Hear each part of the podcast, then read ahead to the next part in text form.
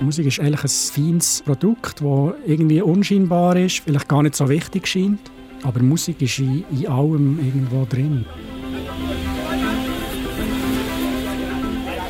Via Musik und via Sound kommst du einfach sehr, sehr nah an Leute her und letztlich auch an Länder und Regionen.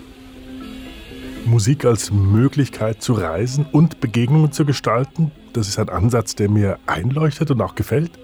Das ist Thomas Burkhalter, den wir beide hier gehört haben.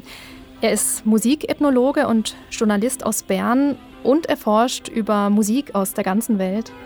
Also wenn du mit Leuten über Musik redest, erfahrst du, was für Sehnsucht sie haben, was für Ängste sie haben, von was sie beeinflusst sind, was sie schlimm finden, wie sie in diesen Ländern politisch und wirtschaftlich und sozial steht. Das ist irgendwie berührend und zum Teil auch schockierend, also was du von den Leuten hörst. Und ich habe einfach das Gefühl, da bin ich nach an den Leuten, nach der Welt, nach der Zeit. Und darum bin ich voller Passion auf der Suche nach neuen Klängen und Sounds von dieser Welt.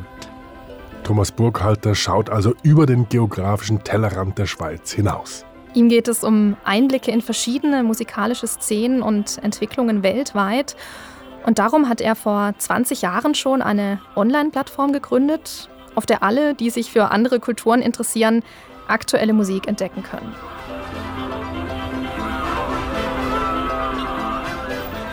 Mir ist immer sehr wichtig gesehen, dass ich nicht allein über die Sounds dieser Welt berichte aus meiner Schweizer Perspektive, sondern dass ich versuche auch andere äh, Autorinnen und Autoren zu finden in diesen Städten, die ich besucht habe, dass auch lokale Journalistinnen und Wissenschaftler über ihre eigenen Szenen berichten, dass es eine Mischung von Stimmen, Positionen, Perspektiven gibt. Das also ist, was Thomas Burkhalter motiviert, ja motiviert hat, dieses vielstimmige Online-Portal zu schaffen.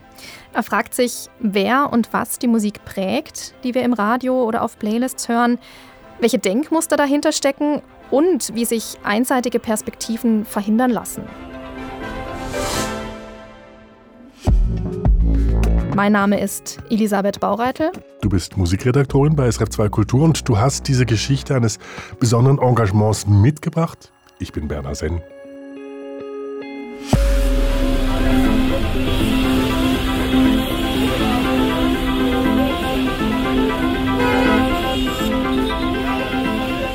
Berner, was löst das bei dir aus, wenn du das so hörst? Also wenn ich das so höre, dann entsteht bei mir sofort ein Bild vor dem inneren Auge. Diese Töne, die erinnern mich an, an meine eigenen Afrika-Reisen. Ich bin da irgendwie in einer Großstadt, das Stimmengewehr, das Hupen der Autos, das führt mich zurück zu intensiven Eindrücken, die ich beispielsweise in Ghana hatte. Und gleichzeitig höre ich da aber auch so einen Sound raus, der mir so auch in einem Club in Berlin begegnen könnte. Also das sind tatsächlich Klänge aus einer afrikanischen Großstadt, Lagos. Der nigerianische Medienkünstler Emeka Okbo hat sie aufgenommen. Also man hört hier unter anderem die Danfos, das sind diese Sammeltaxis in Lagos. Mhm. Und er kombiniert diese Geräusche mit elektronischen Sounds. Und all das fügt sich ganz natürlich zusammen hier in diesem Stück Lagos State of Mind.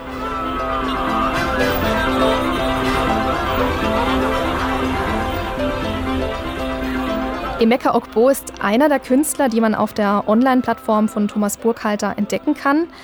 2011 hat Burkhalter ein Interview mit ihm veröffentlicht. Damals war Emeka Okbo noch recht unbekannt.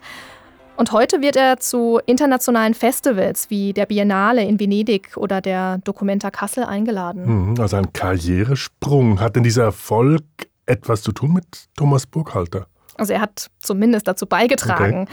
Burkhalter hat ein Gespür für vielversprechende Musikerinnen und Künstler. Oft hat er schon Jahre, bevor sie international bekannt geworden sind, über sie berichtet. Also er öffnet Türen, lädt sie in die Schweiz ein und sie bekommen so ein neues Publikum. Ein anderes Beispiel, 2013 hat Norient die queere Rapperin Big Frida ans Norient Festival eingeladen. Ja, und zehn Jahre später war sie als Gastkomponistin auf Beyoncés neuem Album. Auch da hatte er irgendwie das Gespür. Also Beyoncé, Superstar des modernen Pop.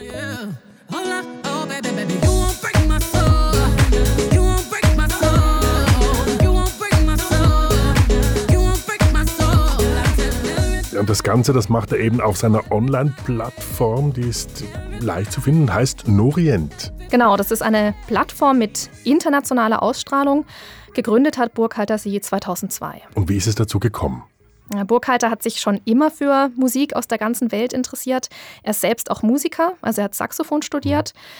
Thomas Burkhalter ist heute 49. Damals war er Ende 20 und hat als freischaffender Journalist gearbeitet. Er hat für verschiedene Medien in der Schweiz und Deutschland über Musik berichtet. Ich habe dann auch viele Reportagen gemacht in Kairo, Beirut, Belgrad, verschiedenen Städten.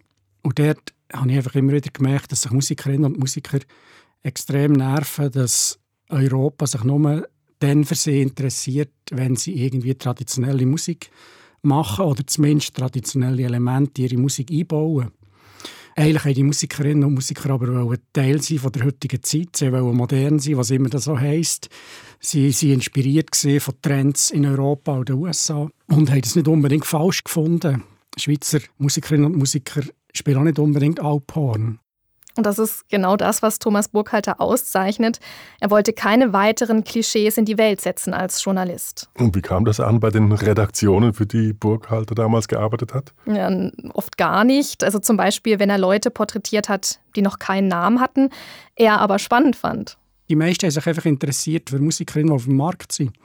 Auch in Europa irgendwie ein Label haben oder vertrieben werden. Und die Musikerinnen und Musiker, die mich interessiert sind, die meisten jetzt nicht auf dem Markt in Europa. Die waren eher äh, regional interessant gewesen, oder eben Underground. Und wenn du überhaupt über die schreibst, über die Musiker, hast du es fast auf dem eigenen Blog müssen machen. Und so eine Online-Plattform hat er dann auch ins Leben gerufen. Schon auch mit einer gewissen Wut im Bauch. Und davon zeugt auch der Name Norient. Norient, für mich klingt das aber eher so verheißungsvoll. Was hat das denn mit Wut zu tun? Ja, das ist ein Wortspiel, aber ein Wortspiel mit politischem Hintergrund. Ähm, Norient steht für No Orientalism, also kein Orientalismus. No Orient abgekürzt, also eben Norient. Das Ziel ist eigentlich gesehen, dass man Künstlerinnen und Künstler und letztlich auch Menschen in anderen Weltgegenden nicht zuerst als anders anschaut, nicht zuerst über Differenz anschaut, als orientalisch oder als äh, exotisch oder als Trommler und Sitarspieler, sondern dass man zuerst mal hergeht und schaut, äh, was die Leute interessiert, dass man probiert nachher zu gehen und nicht irgendwie mit vorgefertigten Meinungen. Und auf der Online-Plattform Norient konnte Burghalter die Geschichten dieser Musikerinnen und Musiker dann eben so erzählen, wie er wollte. Und er war auch unabhängig vom Markt. Er hat dann auch Gleichgesinnte aus Deutschland und der Schweiz ins Boot geholt, aber das hat ihm irgendwann nicht mehr gereicht. Am Anfang waren es wirklich halt einfach Leute, gesehen, die äh, in Europa arbeiten oder im deutschsprachigen Raum, ja kaum Englisch können dann. Und nachher habe ich schon relativ gleich angefangen, ja, aber es sollte nicht nur Europäer oder nur Schweizer schreiben über die Welt. Das ist irgendwie, das geht nicht. Wenn, ich sehe Beirut auf meine Art, aber mir würde es wundern, was ein libanesischer Journalist oder eine Wissenschaftlerin aus dem Libanon äh, über die gleiche Szene denkt. Und nachher habe ich relativ gleich einfach angefangen, Leute fragen, die ich getroffen habe auf meinen Reportagen, wollt ihr nicht einmal etwas schreiben auf Norient und so. Heute hat Norient ein sehr großes Netzwerk. Über 700 Autorinnen, Musiker, Wissenschaftler und Künstlerinnen aus über 50 Ländern sind darin zusammengeschlossen. Und wie finanziert sich das Ganze? Ja, am Anfang ging das nur über sehr viel unbezahlte Arbeit. Und das war klar, Norient braucht mehrere Standbeine. Heute sind das Projektförderung, Mitgliedschaften, ein Online-Shop und Kuration. Kuration, das heißt in diesem Fall? Also Norient wird immer wieder angefragt von Festivals in der Schweiz, aber auch im Ausland, wie den Donau-Eschinger Musiktagen oder dem Rewire Festival in Den Haag, ob sie einen Programmteil gestalten und somit auch ihre Expertise einbringen können. Ja, und eine weitere Einnahmequelle sind Eintritte von Veranstaltungen wie dem Norient Festival. Dort werden Musikfilme und Porträts gezeigt. Und das Ganze geht dann so auf. Ja, Thomas Burkhardt hat mir erzählt, dass das Projekt Norient schon irgendwie auch immer auf der Kippe steht. Es ist wirklich sehr viel Passion dahinter, sehr viel Arbeit. Im Moment sind wir fünf Leute, die so Teilzeit arbeiten bei Orient. Etwa 140 Stellenprozent sind wir. Also das sind eigentlich nicht viel. Und das sind auch Leute, die, ja, die das Risiko mittragen für sich persönlich, dass sie einfach eine 40%-Stelle haben oder eine 50%-Stelle. Ihre Bude, wenn man das Bude nennen will, wo, wo man nicht weiss, ob es in einem Jahr das noch gibt Die Finanzierung ist immer ein bisschen besser geworden oder immer ein bisschen mehr, aber wir sind ja immer am oberen Limit. Also damit ist Norient eigentlich kein klassisches Musikmagazin. Hm, das Ganze ist angesiedelt irgendwo zwischen Journalismus und Wissenschaft. Man findet dort eine große mediale Vielfalt, Texte, Interviews, Video- und Fotostrecken, auch Podcasts und Playlists. Man kann sich schnell verlieren auf der Website zwischen all dem. Also ich meine das im positiven Sinne, verlieren, weil man so nämlich spannende Sachen entdeckt, nach denen man gar nicht aktiv gesucht hat. Und da hast du ein Beispiel dafür.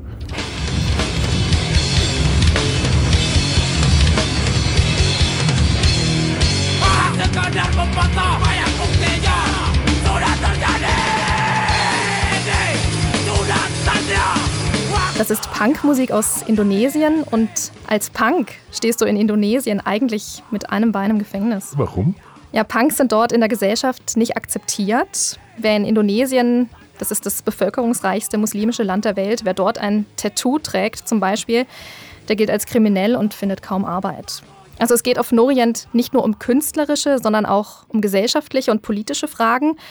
Ein anderer Artikel beschäftigt sich zum Beispiel mit der Frage, was Noise-Canceling-Kopfhörer mit uns machen oder wie klingt ein Baum in Samoa oder aber ganz exotisch, wie klingt eigentlich die Schweiz im 21. Jahrhundert? Sali miteinander. Grüezi miteinander. Sali Herr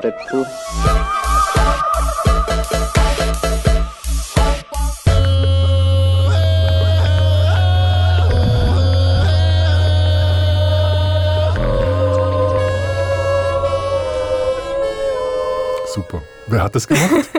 Thomas Burkhalter hat 2012 mit dem Videokünstler Michael Spar und dem Musikproduzenten Simon Grab eine audiovisuelle Performance gemacht. Da haben sie Musik, Geräusche, Lärm und Stimmen aus der ganzen Schweiz verfremdet und zu einer Bild- und Klangcollage gestaltet.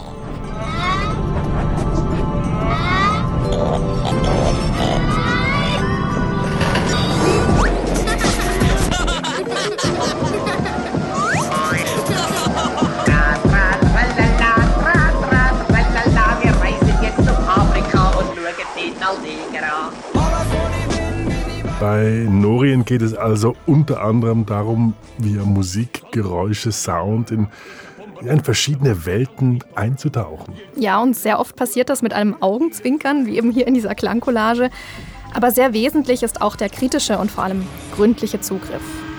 Sonic Traces from Switzerland. Das Wichtigste ist letztlich, dass sie wirklich probieren, genug zu recherchieren. Dass sie wirklich tief gehen in der Materie. Dass sie nicht einfach der erste Film oder der erste Künstler, den man im Internet begegnet, einladen. Das ist, glaube ich, das Prinzip Nummer eins. Research. Thomas Burkhalter sagt, dass es mit dem Internet viel einfacher geworden ist, Musik zu finden. Letztlich kannst du im Internet wahrscheinlich äh, fast jede Musik, die produziert worden ist, am Ort finden, wenn du nur genug Zeit aufwendig ist, viele Leute fragst, vielleicht, wenn du die Möglichkeit hast, in das Land gehst und wirklich mit den Leuten redest, plötzlich hörst du Sachen über die Szene, die du nicht würdest erfahren würdest. Du kommst einfach über Dialog, kommst tiefer runter und dann kommst du mit der Zeit wirklich an sehr, sehr, sehr viel Musik. Und oft sind die Musikerinnen und Musiker überrascht, wenn Burkhalter sie findet. In Nairobi habe ich Musiker angeschrieben, die irgendwie auf Soundcloud ein paar Tracks oben haben mit 10 Plays und keine Follower und so. Aber irgendwie hat es da ist irgendetwas in dieser Musik, das interessiert mich. Und dann habe ich die Leute angeschrieben, «Hello, this is Thomas. I'm doing a research on music in Nairobi, von Schweiz und so.» Da sind sie zum Teil schon recht überrascht.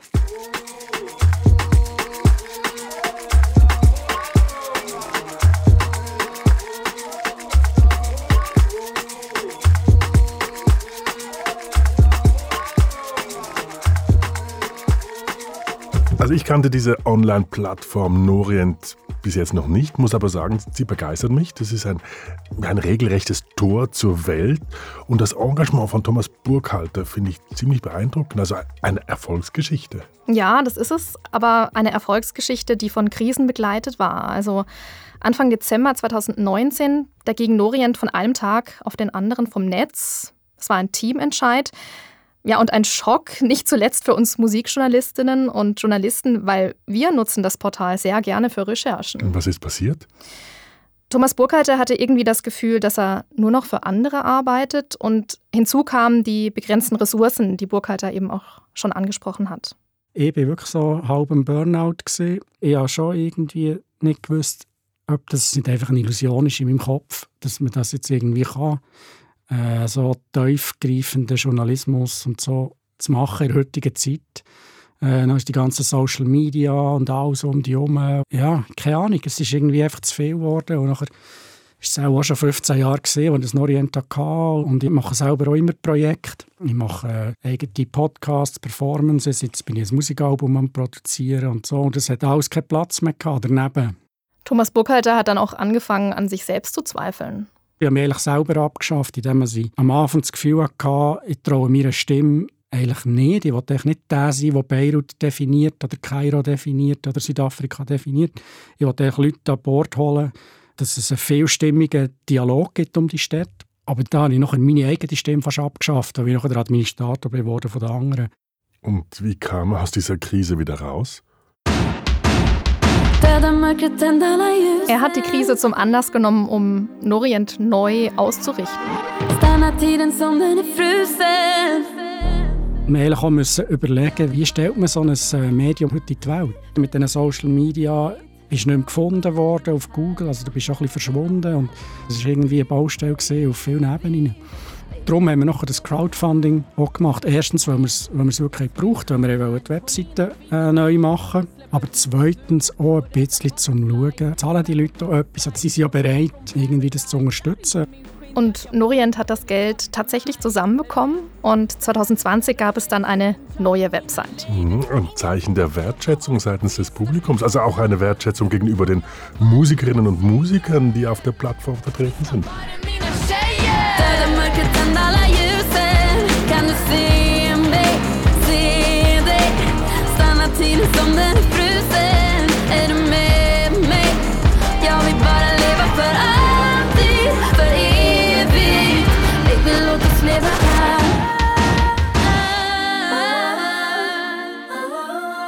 Norient hat also Höhen und Tiefen erlebt und sucht inzwischen seit über 20 Jahren Antworten auf die Frage, wie klingt die Welt? Aber jetzt mal äh, ganz ehrlich, mein Burghalter und sein Team sind ja nicht die einzigen, die globale Klänge hörbar machen. Da gab es in den letzten 20 Jahren einen richtigen Boom. Also ich erinnere mich zum Beispiel an die erfolgreiche Zusammenarbeit zwischen nordamerikanischen und afrikanischen Musikerinnen und Musikern. Mir fällt da Angelique Kidjo ein oder Yusun Dur mit seinem Smash-Hit Seven Seconds. Also Weltmusik, das ist ein Hype. Ja, und mittlerweile auch stark kommerzialisiert. Weltmusik ist ein Marketing-Label. Das ist Sandeep Bhagwati. Er ist Komponist und Musikwissenschaftler, in Indien geboren und er lehrt an der Concordia University in Montreal. Das wurde erfunden von einigen Labelchefs in London in den 80er Jahren, um eben all die Musik, die nicht in Pop, Rock, Jazz, Klassik hineinpasste, irgendwie doch ins Regal stellen zu können. Und er hat eigentlich nichts mit der eigentlichen Musik der Welt zu tun. Und deswegen ist er leider nicht mehr so nützlich. Weltmusik ist ein unscharfer Begriff, sagt Sandeep Bhagwati, und ein profitorientiertes Labeling. Das war auch Thomas Burkhalter sehr schnell klar. Er hat Norient damals bewusst als Gegenangebot zum Weltmusikboom aufgebaut.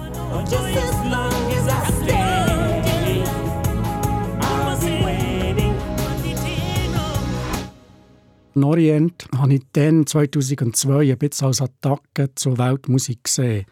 Weil Weltmusik für mich etwas war, wo irgendwie Produzentinnen und Produzenten und Labels in Europa Musik produzieren angepasst letztlich auf europäische Jahr und auf europäischen Markt. So wie chinesisches Essen in Europa schmeckt, mehr oder weniger. Das ist für mich Weltmusik und ich habe gefunden, das kann irgendwie nicht sein. Wenn schon, wollte ich das Authentische sehen oder wirklich die radikalere Version als die, die in Europa ankommt. Und darum war es eigentlich am Anfang eine Attacke auf Weltmusik. Das ist heute immer noch ein Thema? Also was Musik ist, das bestimme nach wie vor der Westen, sagt Sandeep Bhagwati. Und eine Diskussion über das Thema Weltmusik werde darum auch immer schnell zu einer Diskussion über globale Machtverhältnisse. Das heißt konkret? Ja, Playlists, Online-Magazine, Festivals, Irgendjemand kuratiert und bestückt diese Medien ja und bestimmt damit auch, wer gesehen oder gehört wird. Damit ist auch Macht verbunden und in Europa und den USA ist es tatsächlich so, dass diese Macht immer noch aus einer einseitigen Perspektive eingesetzt wird. Die Tatsache, dass jetzt in Japan Symphonieorchester existieren, hat mit dem Kolonialismus zu tun. Und wenn man sagt, klassische europäische Musik ist eine Weltmusik oder auch Popmusik ist eine Weltmusik, dann sind das alles klar kolonialistische Statements. So ist es nämlich nicht. Man hat also sozusagen da gewisse Verbindungen, die sich bis heute fortsetzt. Die größte Bedrohung für indigene Musiken sind nicht jetzt irgendwelche Missionare, die kommen, sondern es sind Spotify und YouTube. Spotify und YouTube bestimmen heutzutage nämlich den Musikgeschmack, also etwas, was früher Musikjournalistinnen und Kuratoren mit ihrer Auswahl und ihren Wertungen gemacht haben. Und diese Konzerne produzieren so einen mächtigen Mainstream. Wie lassen sich solche ja, kolonialistischen Denkmuster in der Musik erkennen oder gar verhindern? Sandeep Bhagwati fordert eine Dekolonialisierung der Musik. Das heißt, dass man einfach die eigene Kultur als Teil der Welt wahrnimmt. Dass man nicht davon ausgeht, dass es so, wie es hier ist, überall sein muss und dass die Wertmaßstäbe, die hier gelten, überall gelten. Und wenn man das wirklich verstanden hat, dann kann man schon mit sehr viel mehr Sensibilität agieren, als es oft getan wird. Die Musik müsse sich der Vielfalt öffnen und das gehe nur über ein unvoreingenommenes Interesse, über die Auseinandersetzung mit der Geschichte der Musik und den Lebensrealitäten der Künstlerinnen und Künstler. Wenn man die Wurzel des Wortes kuratieren nimmt, nämlich Kurare pflegen, dann ist eben das eine Hauptaufgabe des Kurators heute. In der Hinsicht darauf, dass man überhaupt nicht weiß, was es alles in der Welt gibt, sich erstmal kundig zu machen, was gibt es denn überhaupt für diese Thematik. Und es wird ganz oft der Fall sein, dass man dann nicht weiß, auf was man trifft. Und dann wird Kuratieren eben da spannend, dass man sich Partner sucht und auch auf Augenhöhe mit den Partnern arbeitet. Und in diesem Sinne ist Kuratieren eigentlich das große Schlagwort für jede Art von Kulturveranstaltung, die sich dem globalen Kontext in irgendeiner Weise aussetzen möchte. Sandeep Bhagwati wünscht sich, dass die Kuratorinnen und Kuratoren ihren Job ernst nehmen, dass sie genau recherchieren und eben auch mal um die Ecke denken. Mhm, und genau daran beteiligt sich Norient. Ja, und längst nicht mehr allein. Also das Projekt Sounds Now zum Beispiel, das ist ein Netzwerk von europäischen Musikfestivals und Kunstzentren, das zeitgenössische und experimentelle Musik fördert. Oder auch das Online-Magazin Van International, es widmet sich unterschiedlichen Musiktraditionen, auch Kolonialismus ist dabei ein Thema. In der Schweiz ist Sonic Matter auf diesem Weg. Also das ist ein internationales Musikforschungslabor, auch ein Festival. Die laden Musiker und Kuratorinnen aus dem Ausland ein. Ja, und auch in Basel gibt es Ansätze mit dem Ali Akbar Khan College of Music. Das ist eine der wichtigsten Schulen für nordindische Musik in Europa. Hm, und was zeichnet diese Initiativen aus? Ja, die suchen die Zusammenarbeit, einen gleichberechtigten Austausch mit Vertreterinnen und Vertretern aus anderen Kulturen. Und das ist nicht immer einfach. In Orient haben wir in den letzten 20 Jahren haben wir sehr viel mit Autorinnen und Autoren geschafft und so. Aber letztlich sind wir immer noch die Redaktion die entscheiden, mit wem schaffen wir, wo mit den Autorinnen und Autoren an den Texten schleifen, wo man zum Teil auch ein bisschen aufpassen muss, dass man nicht zu fest seinen eigenen Stil rein tut. Also man prägt natürlich auf eine gewisse Art, obwohl es ein sehr internationales Produkt ist. Und dann habe ich einfach immer mehr auf. Jetzt müssen wir auch probieren, die Kuration abzugeben oder auch Redaktion. Und beim Norient Filmfestival, das mittlerweile Norient Festival heisst, habe ich einfach beschlossen, nach zehn Jahren Kuration von dem Festival abzugeben an eine Gruppe von ja, fünf, sechs Leuten. Es ist einfach eine Zeit, dass man macht, probiert abzugeben, wenn es irgendwie möglich ist. Macht abgeben, das scheint mir das Gebot der Stunde zu sein. Ja klar, so gibt es ganz andere Auseinandersetzungen und auch mehr Verständnis füreinander. Ja, und damit sind wir wieder bei Thomas Burkhalter.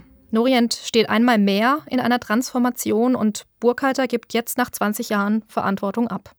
Das fällt mir ehrlich gesagt nicht so schwer. Ich habe eigentlich, ich habe eigentlich Freude, wenn da etwas Neues kommt. Und ich glaube und hoffe, dass die fünf, sechs Leute vielleicht noch näher an die Szenen herkommen, und durch das irgendwie noch spannendere Filme aus diesen Ländern holen.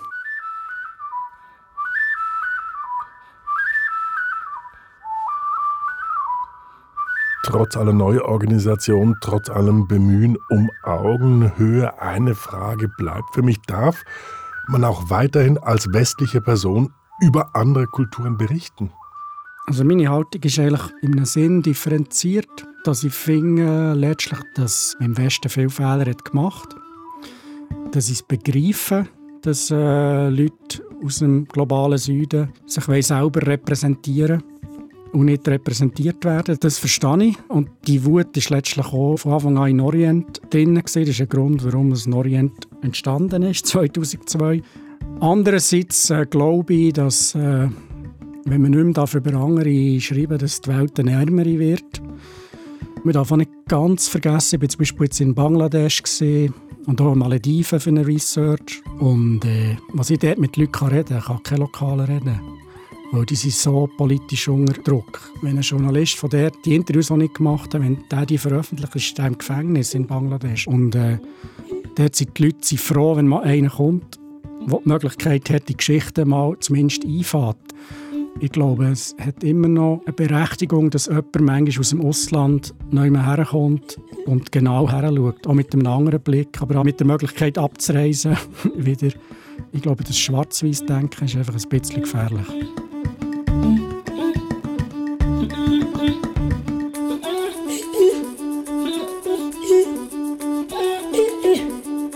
Ja, es ist ja ein bisschen so eine Robin Hood-Rolle.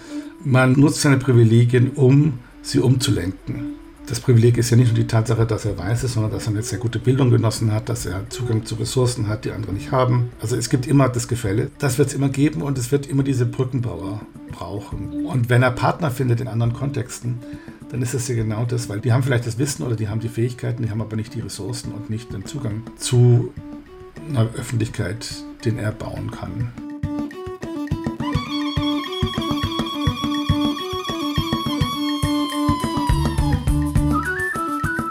Also für Sandy Bakwati ist das Besondere an Norient, dass sie konsequent künstlerorientiert arbeiten. Eigentlich ist der wirkliche Impact, glaube ich, dass die Kunstszene selber davon befruchtet wird und die Kulturszene davon befruchtet wird. Es ersetzt ganz vieles, was eigentlich Universitäten leisten müssten, wenn man so will.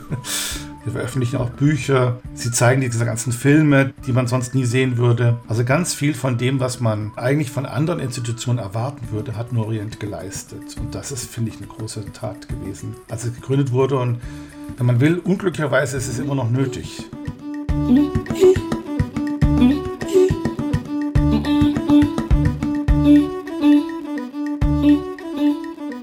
Norient und der Klang der Vielfalt.